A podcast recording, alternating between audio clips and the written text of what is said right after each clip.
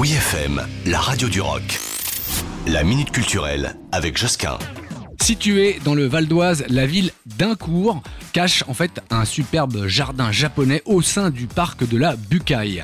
Là, vous allez découvrir en images et en vrai ce parc dépaysant, très bien entretenu, vous en doutez, où quiétude et zénitude règnent. Et puis, il y a les lanternes. Enfin, au Japon, on appelle cela les toros. À l'origine, ils étaient euh, placés dans les temples bouddhistes où ils encadraient comme ça et illuminaient les allées. Et puis, ils étaient considérés comme une offrande à Bouddha. Maintenant, ils sont de nos jours largement répandus dans les temples, parcs et autres jardins. Et là, vous en trouverez bien sûr lors de votre marche digestive. Et puis enfin, on aime les pins taillés en nuages avec soin, le plan d'eau qui nous dévoile une jolie libellule, et évidemment le fameux pont rouge ultra typique. Alors direction la ville d'Incourt pour prendre une bonne dose de Japon.